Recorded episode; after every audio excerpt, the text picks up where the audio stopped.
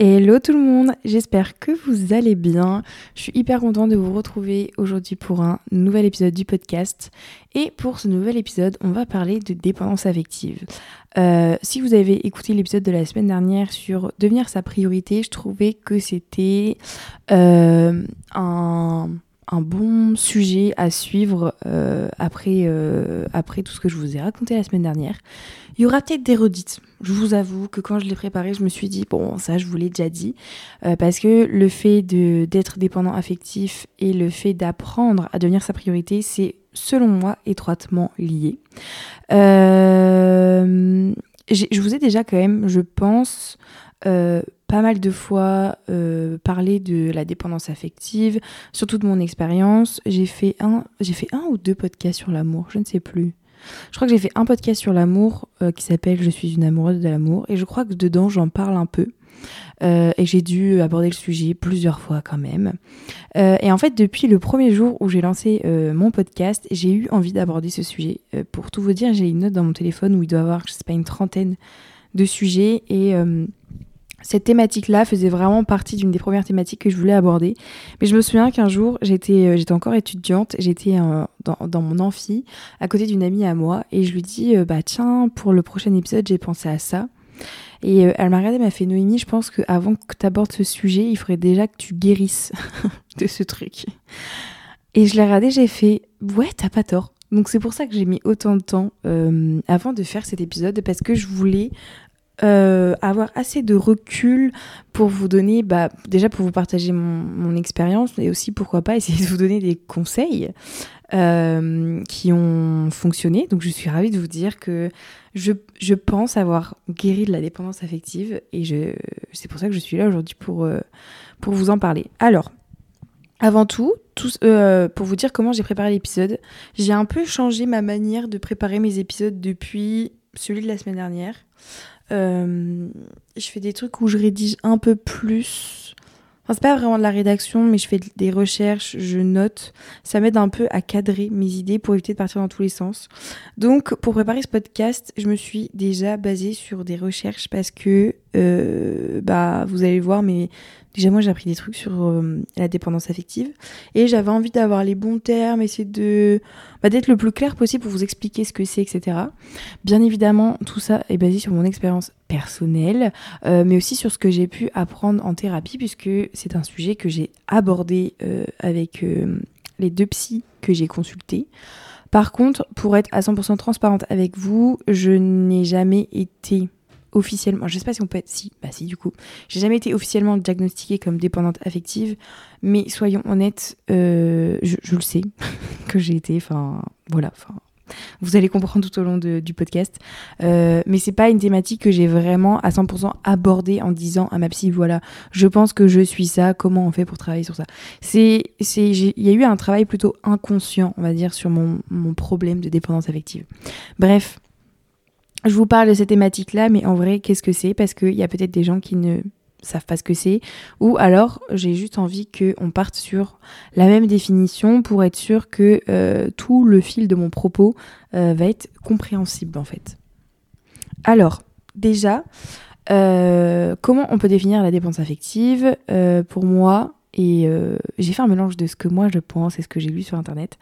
Euh, c'est lorsque votre estime de vous, votre amour propre dépend de euh, facteurs extérieurs. En fait, pour moi, c'est le fait d'avoir besoin de l'approbation d'une personne extérieure. Euh, généralement, les personnes qui souffrent de dépendance affective, elles ont un gros manque de confiance en elles. Euh, ces personnes vivent pour les autres. Euh, donc c'est comme ça que je vous dis un peu que c'est une suite de l'épisode précédent. ça peut aller très loin au point d'accepter des choses terribles comme la violence psychologique, physique, les humiliations, le harcèlement, etc. En fait, c'est le fait qu'on cherche tellement l'amour à tout prix parce qu'en en, fait on, ne se le donne pas à nous-mêmes en fait. On ne s'aime pas assez on ne se donne pas d'amour on ne se chérit pas qu'on pourrait accepter n'importe quoi. C'est le fait d'avoir peur de dire non de faire des choses ou dire des choses qui au fond euh, sont totalement opposées à nos croyances et nos valeurs.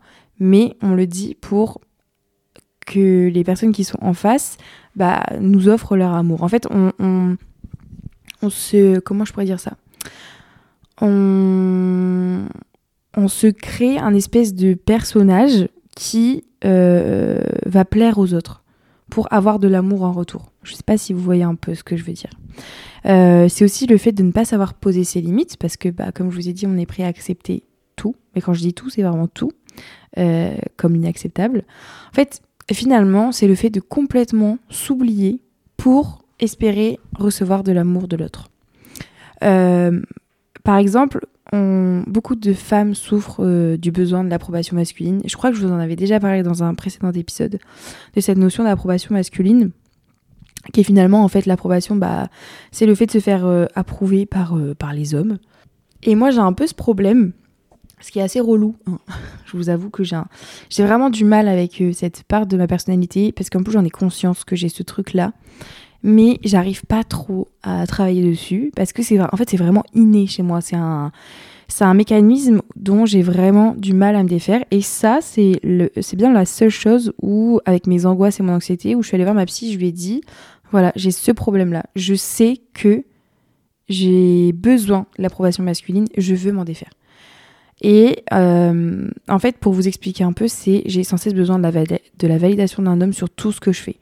Euh, surtout sur euh, c'est pas alors c'est pas tant mon, mon physique et ma personnalité. Je pense que j'ai énormément travaillé là-dessus. Ça, ça, a quand même évolué hein, ce truc là de l'approbation masculine. J'ai l'impression qu'aujourd'hui c'est vachement lié au taf. Où j'ai vraiment besoin qu'on me qu'on me valide en me disant euh, ouais ce que tu fais c'est bien? T'es une meuf accomplie t'es une meuf indépendante tu lances ta boîte tu vis toute seule. C'est plus au côté enfin euh, la, partie de ma personnalité qui est très indépendante, où j'aimerais que les hommes reconnaissent le fait que je sois indépendante. C'est très chiant. Moi, j'ai vraiment du mal à vivre avec ce, truc-là parce que il y a eu une époque où vraiment je me modelais aux attentes des hommes. Euh, dans les relations euh, amoureuses, c'est pas du tout agréable de se modeler aux attentes parce que, bah, en fait, vous devenez une autre personne, comme je vous ai dit hein, plus haut. Vous devenez une, une autre personne pour, bah, pour qu'on vous aime, quoi. Et donc vous vous adaptez. Moi je m'adaptais. Dès que je rencontrais quelqu'un qui me plaisait, je m'adaptais.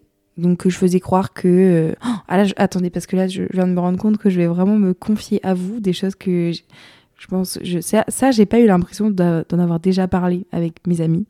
Euh, peut-être que eux, ils en ont conscience, mais euh, c'est la première fois que moi je mets les mots dessus. je faisais, enfin, par exemple, si tel mec aimait tel, tel style de vêtements ou tel style de vestimentaire, et eh bah euh, j'allais faire en sorte de m'habiller comme ça ou euh, j'allais me comporter de telle manière parce que je savais que le mec il voulait une femme élégante, euh, qui dise pas de gros mots. je m'adaptais vraiment à la personne que j'avais en face de moi et je faisais aussi ça quand j'étais beaucoup plus jeune, quand j'étais au collège et surtout au collège avec mes avec les gens que je rencontrais, pas forcément dans des relations amoureuses. et un jour ça m'a valu le non mais Noémie euh, t'es trop bizarre, genre tu t'adaptes à tout le monde. Vraiment, j'étais un caméléon. Et pour moi, je voyais pas le mal parce que j'étais en mode, mais tant mieux, enfin, je sais pas, genre, je m'adapte aux gens. Les gens, au moins, euh, sont sûrs que. Enfin, je sais pas comment expliquer, mais pour moi, il y avait pas. Euh, c'était pas de la manipulation, c'était pas. En fait, je faisais ça pour que les gens m'aiment, donc je savais prendre n'importe quelle facette. Enfin, j'avais vraiment plein de personnalités comme ça. Et donc, bah, par exemple, bah, je m'adaptais à tout le monde, quoi. Et sauf que bon, bah, au bout d'un moment, ça m'a un peu rattrapé. Bref, je suis déjà en train de, de m'éloigner du sujet. Euh, mais du coup, tout ça pour revenir à l'approbation masculine dans mes relations amoureuses, ça m'a vraiment desservi parce que bah, au bout d'un moment, ça vous rattrape parce que vous n'êtes pas heureux, vous n'êtes pas vous-même. Et moi, c'est ce qui m'est arrivé dans ma, dans ma dernière relation où en fait, j'étais plus moi-même. Et donc, j'ai eu les déclics de me dire, bah, faut que je me retrouve, machin, machin. Enfin, si vous connaissez l'histoire, je vais pas la refaire. En tout cas, si vous ne la connaissez pas, écoutez mon podcast qui s'appelle Je suis une amoureuse de l'amour parce que dedans j'en parle et j'ai pas trop envie de me réétaler sur le sujet. Ça a déjà été en vrai pas hyper agréable de le raconter une fois. Euh, mais en fait, encore aujourd'hui, euh, malgré tout le travail que je fais sur moi-même avec ma psychologue, euh, bah, le fait que je prenne du temps pour moi, que je suis quand même beaucoup plus indépendante, euh, bah, j'ai encore besoin de, de ce truc-là. Et du coup, justement, je vous disais que un jour j'avais été voir ma psy pour lui dire bah voilà, j'ai tel problème, je sais que j'ai besoin de l'approbation masculine, qu'est-ce que je dois faire? Qu'est-ce que je peux faire? Et donc c'est là où elle m'a dit bah voilà, déjà de une, elle me dit Noémie, euh, c'est pas forcément de ta faute. Elle me dit c'est aussi probablement lié à l'éducation que tu as reçue, mais pas uniquement de la part de tes parents. parce qu'il n'y a, pas que vos parents qui vous éduquent, il y a aussi la société en général, l'école et les gens qui vous entourent, en fait, les gens avec qui vous interagissez tout au long de, de votre enfance, adolescence, etc. Et elle me dit, je pense que toutes les femmes, enfin plus ou moins toutes les femmes, souffrent de ce truc d'approbation masculine parce qu'en fait, la société aujourd'hui nous explique qu'on doit être approuvé par les hommes. Euh, parce qu'on doit euh, coller aux, attentes de la société de tu dois faire telle taille, tu dois être bronzé, tu dois avoir tel type de cheveux, tu dois t'habiller comme ça. Euh, une femme, ça ne dit pas de gros mots, une femme, ça, ça ne monte pas une entreprise, une femme, ça n'est pas indépendante, voilà. Et quand elle m'a dit ça, parce qu'en vrai, j'ai l'impression que quand je vous le dis là, c'est totalement logique, que vous allez me dire, mais Noémie, bien sûr, enfin, comment ça, tu n'y as pas pensé? Bah non, moi, j'y ai pas pensé. Pour moi, c'était Enfin, en fait, vu que j'ai été quand même élevée euh, dans une famille très. Euh, enfin, moi, mes parents, on prenait toute mon enfance l'indépendance de la femme. Euh, mon père m'a répété un nombre incalculable de fois Noémie, tu dois être indépendante. Alors, alors j'avoue que ça a surtout été la question financière. Mon père, m'a toujours dit Noémie, ta priorité, c'est d'être indépendante financièrement parlant. Il m'a dit jamais tu ne dois dépendre du portefeuille d'un homme ou même d'une femme d'ailleurs. Mais du coup, moi, j'ai été vraiment élevée dans ce truc de, bah en fait, euh, jamais de la vie, je pourrais imaginer euh, que dans ma relation de couple, euh, mon mec me, rince, quoi. Pour moi, du coup, j'ai été élevée dans le truc de c'est 50-50. Par exemple, quand un mec me paye un verre, en vrai, ça me fait chier. Parce que je me dis, bah non, non, pourquoi faire? Alors je sais que ça part toujours d'une bonne intention, mais voilà, ça a été ancré dans mon cerveau que pour moi c'est un peu une notion, je ne t'imagine pas que je vais dépendre de toi ou ne t'imagine pas que je ne vais rien foutre de ma vie et que je vais attendre que tu ramasses l'argent pendant que moi je fais la vaisselle. Bref, je m'éloigne un peu du sujet, encore une fois. Euh, mais du coup, euh, malgré le fait que j'ai été euh, éduquée dans ce truc-là de, de, dire que bah non, euh, c'est pas parce que t'es une femme que tu peux pas faire la carrière que tu souhaites. En, gros, moi, on, m'a éduquée en mode Noémie, tu fais ce que tu veux. Ce n'est pas parce que tu es une femme que tu peux pas réussir professionnellement parlant. En plus, j'ai eu la chance d'avoir une maman qui a eu une carrière professionnelle incroyable, qui a dirigé des hommes et qui m'a bien fait comprendre que travailler avec des hommes c'était compliqué, que diriger des hommes c'était compliqué que voilà, il fallait prouver que machin, machin, machin. Euh, mais pour autant, eh ben, j'ai toujours besoin de l'approbation masculine. Donc, je discute avec, euh, avec ma psychologue, machin, et elle me dit, bah, il faut que tu travailles ton estime de toi, machin. Bah, de toute façon, on va le voir après euh, dans la suite, parce que je vais un peu vous expliquer un peu plus en détail ce que c'est la dépendance affective. Mais c'est bien le seul truc où j'ai vraiment été voir ma psy, et je lui ai dit, là, ça va pas, ça me convient pas. Je pense que là, dans mon discours, vous avez bien compris et un peu capté comment j'étais, mais voilà, je suis très indépendante, je suis très féministe, euh, il y a parfois, ça peut être Enfin, je sais pas si c'est trop, j'aime pas le mot trop, mais je vais vous en parler à la fin. Il faut que je vous raconte une histoire qui m'est arrivée hier. Euh, mais parfois, ça m'a valu quelques petits soucis, on va dire. Euh, mais après, je trouve ce qui est quand même. En fait, ce qui est chiant, c'est que j'ai conscience de ce truc de, l'approbation masculine. Euh, donc, en fait, ça influence pas trop mon comportement non plus. Parce que comme je m'en rends compte, j'arrive à me dire, ok, là, Noémie, c'est. Voilà, t'es ce que tu es en train de faire, ce que tu es en train de dire, c'est euh, dirigé par, euh, par ton besoin d'être approuvé par un homme. Donc on fait pas. Mais du coup, c'est vraiment une, une bagarre interne dans mon cerveau parce que je suis très indépendante. Comme je vous l'ai dit, je prends des valeurs très féministes. Donc en fait, c'est vachement en contradiction avec le reste. Et ça, ça m'énerve vraiment de m'abaisser à ça.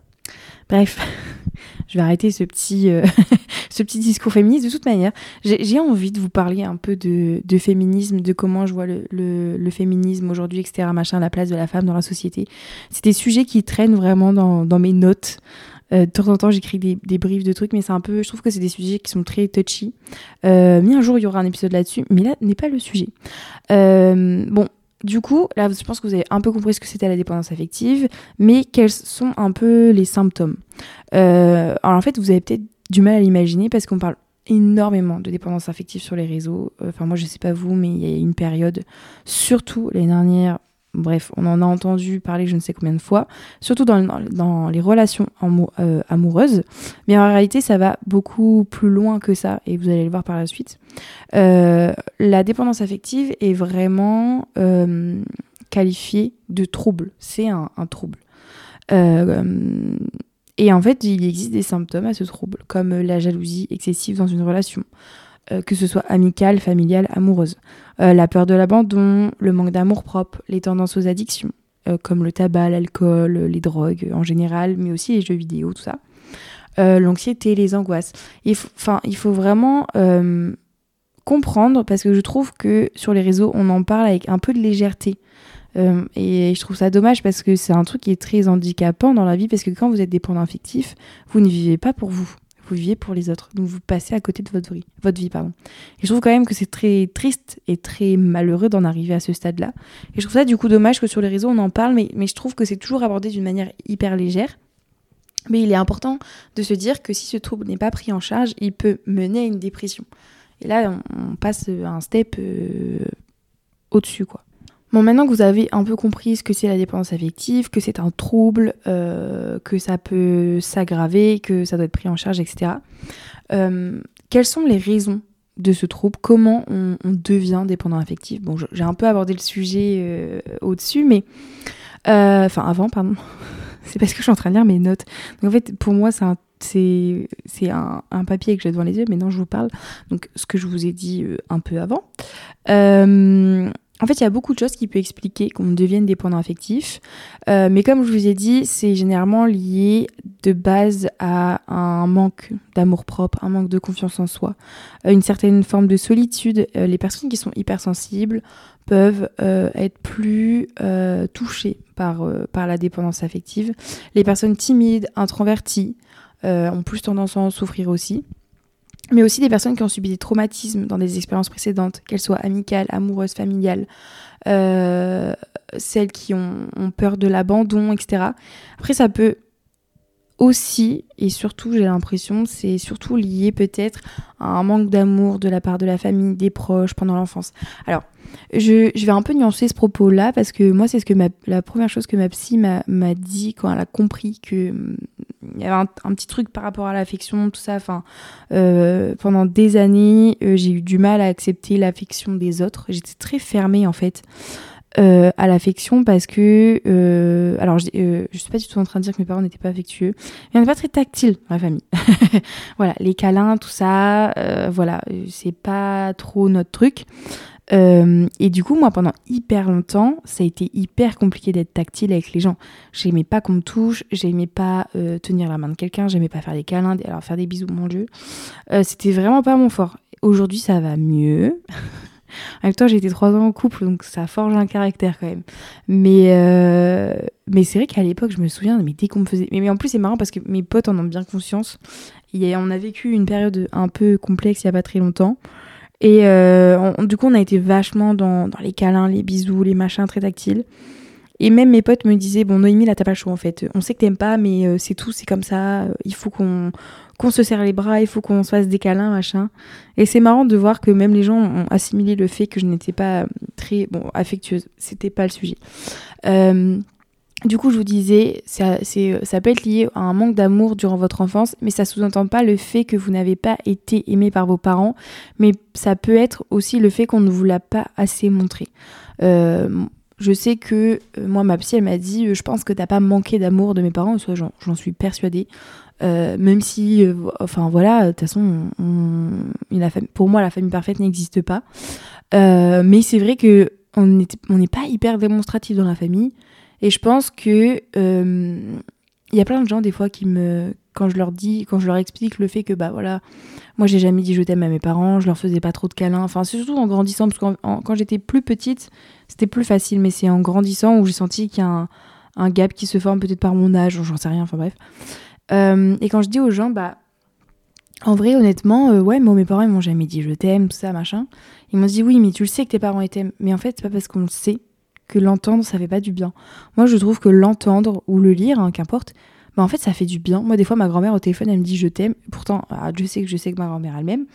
Mais juste de l'entendre, ça fait chaud au cœur, ça fait plaisir. C'est et c'est comme dans, dans, les relations amicales, parce que je trouve qu'on a plus de facilité à dire je t'aime dans euh, nos relations amoureuses que dans nos relations amicales. Enfin, en tout cas, selon moi et moi, ma vision des choses, c'est très rare que je dise je t'aime à mes amis. Et, euh, et je pense qu'on on s'est fait plus ou moins comprendre il y a pas très longtemps. bah ça fait du bien. Genre, ça resserre les liens, c'est important. Donc voilà, si un jour vous avez des enfants, dites-leur je t'aime. Euh, moi, je sais que ma sœur, elle dit tout le temps je t'aime à ses enfants. Et parce que justement, euh, bah, elle a appris de ce qu'on a vécu quand on était enfant. Alors, je suis pas du tout en train de vous dire que je manquais d'amour. Hein, comme je vous ai dit, euh, j'ai eu une enfance plutôt sympathique en vrai. dans la famille, je veux dire, parce que le reste, c'était autre chose.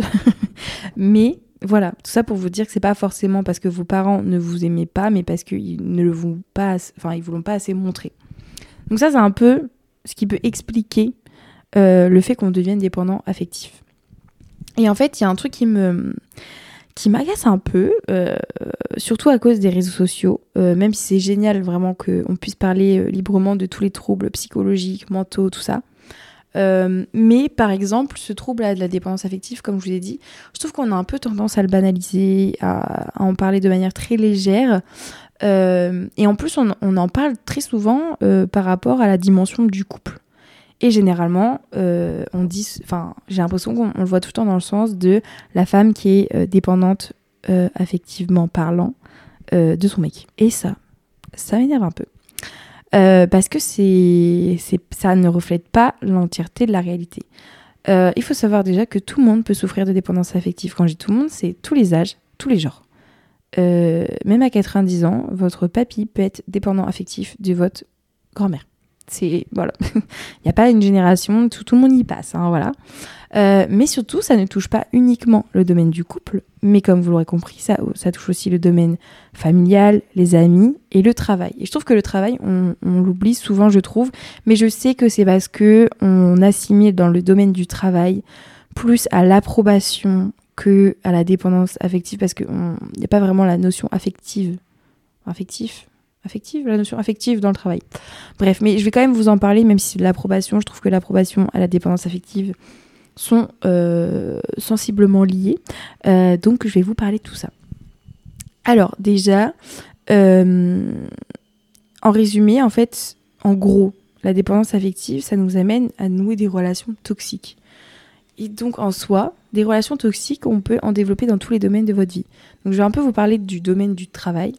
Euh, je pense que beaucoup d'entre nous ont ce besoin de euh, reconnaissance de la part de leurs collègues, euh, de leur hiérarchie, et en vrai, c'est normal. je pense qu'on a tous besoin de temps en temps qu'on nous dise que notre travail il est bien, que ce qu'on fait c'est bien, que on a des idées, que on sert au service. Enfin voilà, c'est important qu'on reconnaisse la valeur des gens, etc. Mais lorsque ce besoin d'approbation devient un frein à votre réussite, une obsession, vous empêche de travailler sainement, vous met une, pression constante, euh, ça, ça devient toxique. Ça peut notamment entraîner une peur de l'échec, une tendance à procrastiner ou un sens du perfectionnisme euh, un peu exacerbé, mais je crois que je vous en ai déjà parlé, mais la procrastination et pour moi le perfectionnisme sont deux choses qui sont étroitement liées. Euh, mais aussi, ça peut nous faire devenir enfin, très peu autonome dans notre travail et on peut aussi développer le syndrome de l'imposteur, etc. En fait, quand tout ça, ça devient une obsession, ça atteint votre façon de travailler. Et c'est là où ça devient un petit peu, euh, touchy et ça peut compliquer euh, vos relations de travail. Moi, je sais que par exemple, j'ai eu ce truc-là euh, quand j'étais en, alternance. en fait, j'attendais. Alors, en fait, j'ai toujours eu besoin de prouver plein de choses. Euh, parce que, euh, bah, en fait, en train de, je suis en train de vous résumer un peu ce que je vous dis depuis tout à l'heure, mais moi j'ai toujours voulu prouver et être approuvée parce que j'avais pas confiance en moi, parce que dans le travail j'avais pas l'impression d'avoir euh, ce truc-là incroyable. Pour moi, j'étais juste un petit robot, on me disait de faire ci et je le faisais. Alors qu'en fait, pas du tout. J'ai bien conscience aujourd'hui que je suis capable de beaucoup mieux. Mais il y a eu une période au taf où en fait, j'avais tellement besoin que on m'approuve, qu'on dise que, que ce que je fais euh, soit bien, qu'en fait j'étais pas du tout efficace dans mon travail parce que dès que je produisais quelque chose, enfin dès que je devais produire quelque chose, j'avais tellement peur que euh, ma boss ne l'apprécie pas qu'en fait je me mettais une pression de malade et que je me disais bah, il faut que ce soit parfait, il faut que ce soit comme ci, comme ça, mais en fait je ne le faisais jamais parce que je me disais ça n'ira jamais, ça n'ira pas. Et ça je vous l'ai déjà dit, c'est je procrastinais parce que j'étais trop perfectionniste. Et ça a vraiment eu un, aspect très négatif dans mon taf parce que bah, ma boss s'est bien rendu compte que euh, je travaillais beaucoup moins, que j'étais moins efficace, que ce que je produisais était moins bien, que euh, elle faisait un milliard d'allers-retours euh, sur les trucs que je, je produisais. Donc ça a handicapé mon travail et ça m'a atteint mentalement. Enfin vous l'ai dit dans je sais plus quel épisode, mais euh, il n'y a pas très longtemps, il y a un an, j'étais vraiment un déchet et c'est notamment à cause, à cause du travail parce que j'étais dans ce truc-là de l'approbation, du bah en fait j'étais perdue devant mon ordi, je ne savais plus quoi faire, je voilà. Et euh, j'ai eu de la chance parce qu'on a trouvé une solution et tout, tout est revenu dans l'ordre. Mais ça a été très handicapant parce que déjà de base que je n'ai pas confiance en moi, que j'ai pas, enfin à l'époque j'avais pas confiance en moi, j'avais une pas une très haute estime de moi-même, bah, le fait de rajouter ce truc-là, c'était encore pire. Enfin, je me regardais dans le miroir le matin avant d'aller au taf, mais déjà, je, partais avec la boule au ventre, ce qui est très désagréable. C'est vraiment le pire truc euh, qui peut arriver à quelqu'un, je trouve, dans le domaine professionnel, c'est de partir de chez soi avec la boule au ventre parce qu'on est stressé. Et moi, c'était comme ça tous les matins, c'était pas possible. Bref, et grâce à ma boss, on a réussi à trouver une solution, on a remis des habitudes au fur et à mesure, on a réduit la. Enfin bref, on a fait ça euh, de manière hyper saine, elle a compris. Et voilà, tout est redevenu euh, à la fin, tout est revenu à la normale. Et moi aujourd'hui, je travaille toute seule, donc euh, bon, bah là, j'ai plus trop ce truc d'approbation parce que bah j'ai pas de hiérarchie, je travaille toute seule.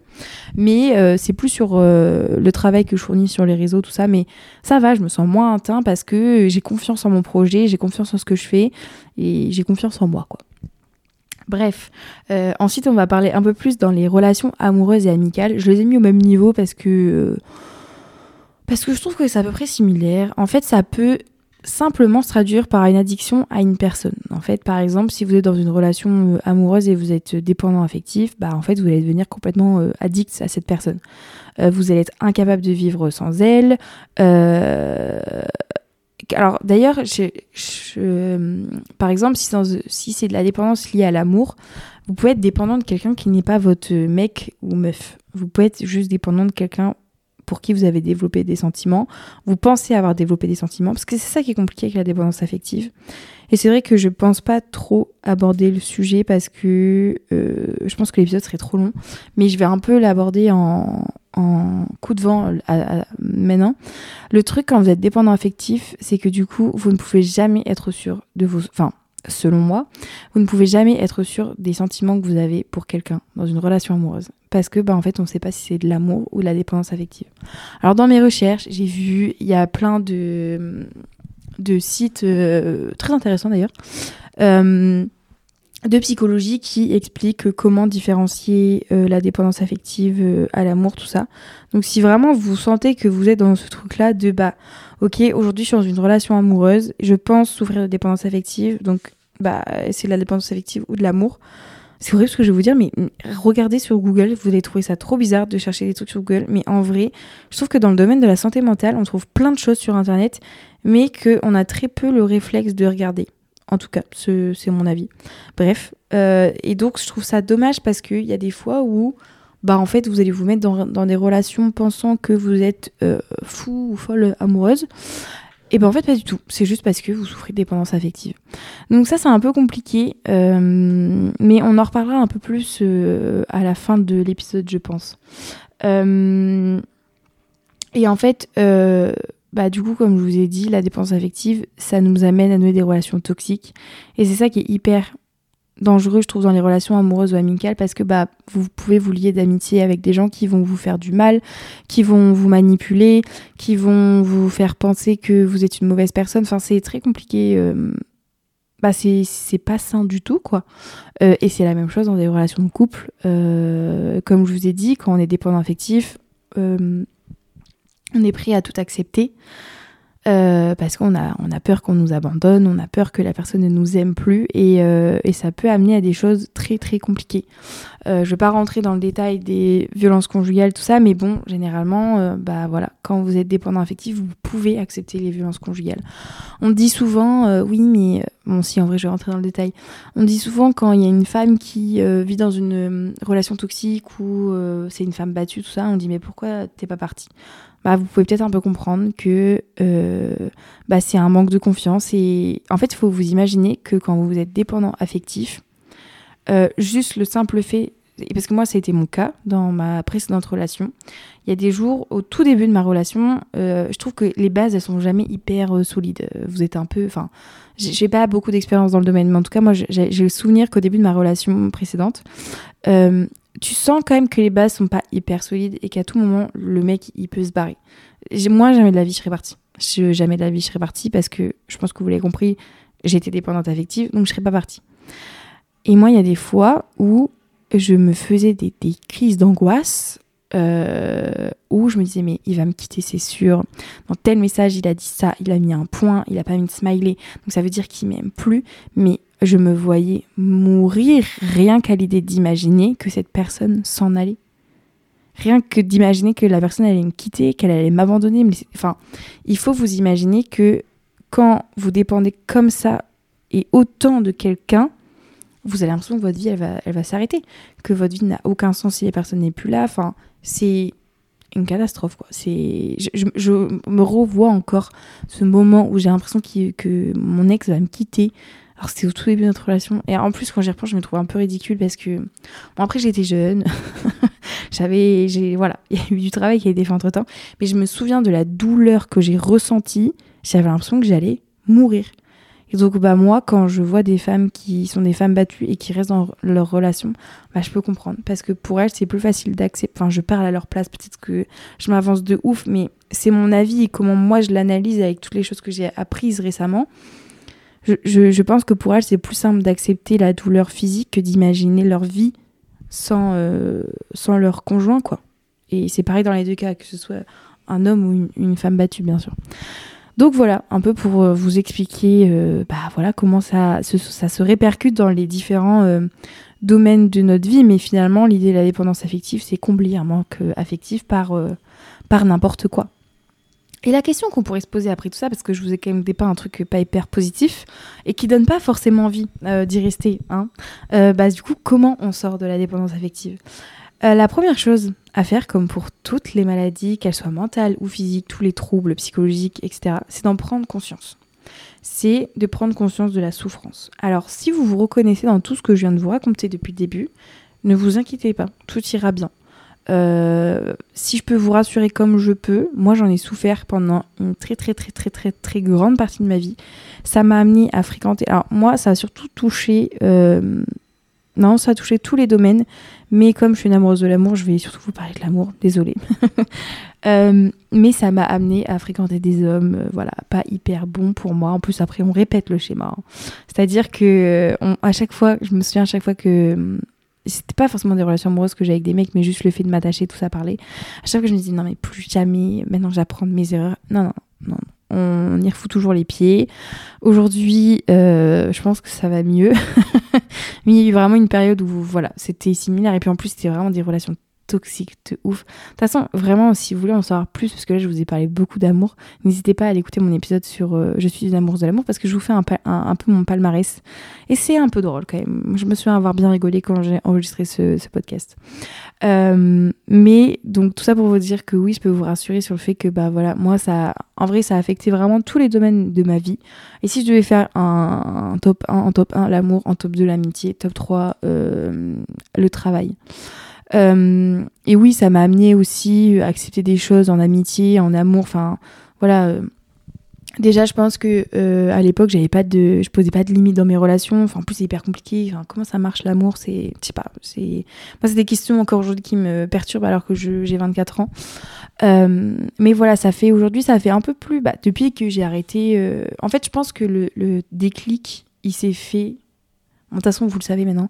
J'ai eu un gros déclic sur toute ma vie quand j'ai perdu ma mère, et ça, ça, ça, a fait partie de des choses sur lesquelles je voulais travailler après tout ça. Donc, ça fait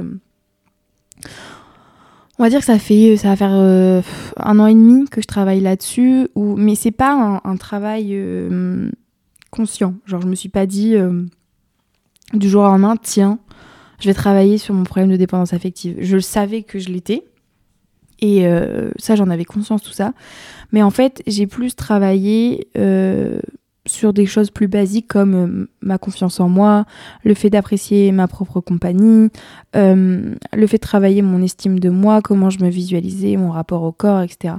Et en fait, c'est parce que c'est des choses qui impactaient, euh, enfin, qui créent chez moi plein, plein d'autres trucs, genre mes, mes angoisses, mon anxiété, tout ça.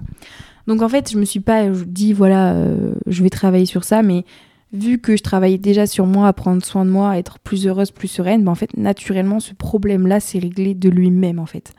Euh, mais pour être à 100% honnête avec vous, je ne sais pas si un jour j'arriverai à en guérir à 100%. Euh, j'ai toujours des petits, des petits comportements comme ça là qui, qui reviennent où je me dis, ah, là, genre par exemple, le comportement le plus significatif, je trouve, et c'est d'ailleurs un comportement qui m'énerve à mort, et c'est un truc hyper con d'ailleurs, euh, quand je parle à un mec par exemple, et bah euh, si la personne ne va pas me répondre, enfin je vais tout le temps regarder mon téléphone en fait pour voir s'il m'a répondu. Ça, ça m'énerve. Ça c'est des, ça c'est des trucs de la dépendance affective par rapport à l'amour, de temps regarder son téléphone, de machin, de trucs.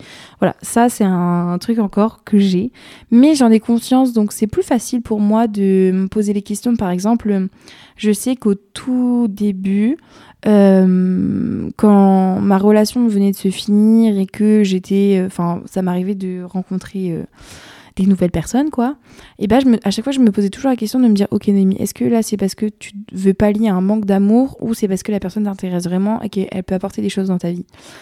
Donc, c'est des choses quand même où, comme j'avais conscience de savoir que, bah voilà, j'avais ce petit truc-là qui faisait que potentiellement je pouvais être amenée à être de nouveau dans des relations toxiques ou à imaginer être amoureuse ou avoir des sentiments pour quelqu'un alors que non, et ben en fait je me pose les bonnes questions, j'essaie de prendre du recul, je réfléchis. Donc voilà, je, je, sais pas si vous voyez un peu ce que je veux dire, je sais pas si je serai à 100% guérie en mode euh, plus jamais j'aurai de comportement lié à ça. Euh, je pense qu'il y aura toujours des petits trucs qui reviendront, mais comme je le sais, je peux un peu l'anticiper et euh, pas trop faire d'erreurs par la suite quoi.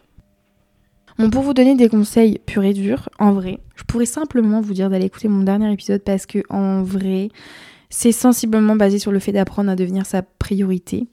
Euh, mais je vais quand même vous faire un petit résumé de tous les conseils que j'ai donnés dans l'épisode de la semaine dernière. Déjà, il faut apprendre à s'écouter, apprendre à s'aimer. Travailler son estime, sa confiance en soi, passer du temps solo pour apprendre, bah oui, pour savoir ce que vous avez besoin dans la vie, pour euh, pour être heureux, ce que, ce que vous voulez, ce que vous ne voulez pas dans une relation, faites un état des lieux de ce que vous avez vécu dans le passé. Enfin, c'est des moments d'introspection qui sont hyper importants. Euh, de passer du temps tout seul, faire du journaling, etc., apprendre à vous connaître. Après, voilà, enfin, le meilleur conseil que je pourrais vous donner aussi, c'est d'aller bah, de voir un psychologue parce que bah, je pense que c'est la personne la plus apte à vous aider. Euh, et ça fait toujours du bien d'avoir quelqu'un qui a un œil extérieur, surtout sur la dépendance affective, je trouve, parce qu'il y a des fois, on est tellement dans le nez dans le guidon et on se dit, mais c'était de l'amour là, de la Enfin, moi, il y a plein de, plein de situations, j'étais en mode, mais en fait, j'étais pas du tout amoureuse, j'étais juste dépendante. Enfin, c'est parce qu'aujourd'hui, j'ai le recul et que et je sais ce que c'est l'amour, tout ça, mais il y a plein de trucs où, en fait, non, j'étais pas du tout amoureuse. Désolée si les personnes concernées écoutent, mais voilà. euh, après, je voulais, rajouter un point important qui est encore une fois lié aux relations amoureuses. Euh, mais l'année dernière, je, ne sais pas si enfin si d'autres vont se sentir concernés comme moi. L'année dernière, on s'est fait marteler par l'idée. Je parle en tant que femme. Oui, en tant que femme. Euh, par l'idée qu'il fallait apprécier sa propre présence, apprendre à s'aimer avant de pouvoir aimer quelqu'un d'autre, euh, c'était ce truc-là, genre de, devenir la femme un peu indépendante, euh, prête à accueillir l'amour dans sa vie, qu'il fallait travailler sur soi, qu'il fallait apprendre à aimer son corps, se sentir en confiance, se sentir belle, machin, bidule. Et je trouve ça trop bien, en vrai, c'est des valeurs trop cool à prôner, machin. Mais j'avais l'impression que quand j'écoutais le discours de toutes ces influenceuses et influenceurs, ils étaient en mode euh, tu ne peux pas construire une relation saine si ta relation avec toi-même n'est pas saine. Sur le principe, honnêtement, je suis amplement d'accord. Mais honnêtement, je pense que vous pouvez faire ce travail en étant dans une relation. Vous n'avez pas besoin d'être tout seul pour être dans une relation. Il faut arrêter de prôner euh, la solitude à tout va. Pourtant, je le fais avec vous, hein, je vous le dis. Moi, je. Bon, en, même temps, je suis plutôt réaliste avec vous en disant que je passe énormément de temps tout seul, mais je souffre de solitude. Donc je pense que vous comprenez. Je, pense honnêtement que c'est important et que c'est utile de passer du temps tout seul, mais je pense aussi qu'il y a des gens qui ne sont pas prêts, qui n'ont pas envie, à qui ça ne convient pas. Il faut aussi accepter le fait que le développement personnel, c'est pas une science étape par étape à suivre. Il faut trouver ce qui vous va le, mieux, ce qui vous convient le mieux, ce qui vous chamboule pas trop. Euh, moi, je suis pour euh, faire sa propre expérience et pas euh, répéter bêtement ce que vous voyez dans les livres ou ce que vous voyez sur les réseaux. mais moi, je pense que si vous êtes dans une relation saine, parce qu'en fait, c'est pas parce que vous êtes dépendant affectif que vous allez attirer tous les toxiques du coin. Hein. Dieu merci, ça ne se passe pas comme ça.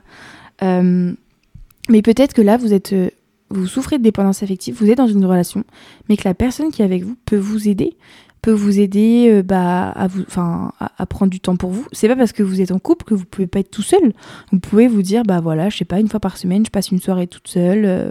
Bon, je parle beaucoup des femmes, là, je suis désolée si des hommes écoutent mon podcast, mais déjà, euh, vous n'êtes qu'une 10%, je crois, d'hommes à écouter mon podcast.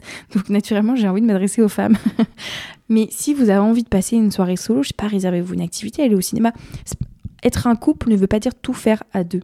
Donc moi je considère que vous pouvez faire votre chemin d'apprentissage dans tout ça, de réapprendre à avoir confiance en vous, de travailler votre estime de vous, même en étant dans une relation.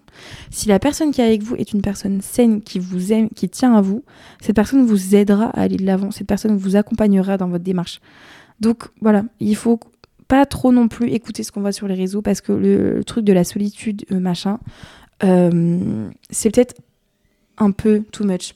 pour vous parler un peu de mon expérience, et c'est justement ce que je vous disais euh, un peu avant dans mon podcast, que j'avais une petite histoire à vous raconter.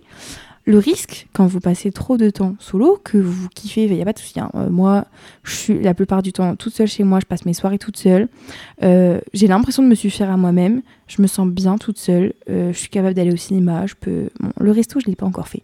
Je pense que je suis capable d'aller voyager toute seule. Enfin, j'ai pas j'ai en fait j'ai pas besoin d'avoir quelqu'un. J'aimerais avoir quelqu'un pour partager tout ça parce que je trouve ça un peu plus fun. Euh, mais le risque de tout ça c'est que bah en fait vous arrivez au stade où vous n'êtes plus capable de faire l'effort euh, d'intégrer quelqu'un dans votre vie.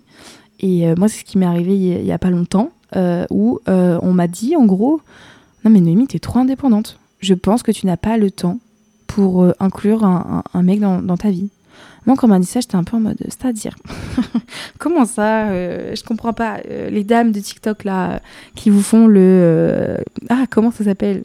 That girl et qui vous disent qu'il il faut passer du temps toute seule, apprécier sa propre compagnie, tout ça. J'ai fait ça, je coche tout ça. Pourquoi là, du coup, je suis prête? Et maintenant, c'est les hommes qui veulent pas de moi parce que je suis trop indépendante. Et ça, ça m'arrive souvent, enfin, ça m'est arrivé souvent, que dans des discussions, bah voilà, je raconte ce que je fais en disant, bah voilà, j'habite toute seule, ça fait, euh, ça fait 7 ans. Euh, je suis en train de monter mon entreprise toute seule. Euh, je fais plein de choses toute seule. Je me sens bien toute seule. Je me sens heureuse, épanouie. Genre, dans ma vie, là, je suis hyper bien. Bah, on me dit, bah non, mais Noémie, t'es trop indépendante. Ça fait peur et tout. T'as pas besoin d'un homme, en fait. Bah non. Mais enfin, je souhaite à tout le monde d'avoir besoin de personne en fait. Pour moi, une relation de couple, c'est pas avoir besoin de l'autre, c'est avoir envie de partager.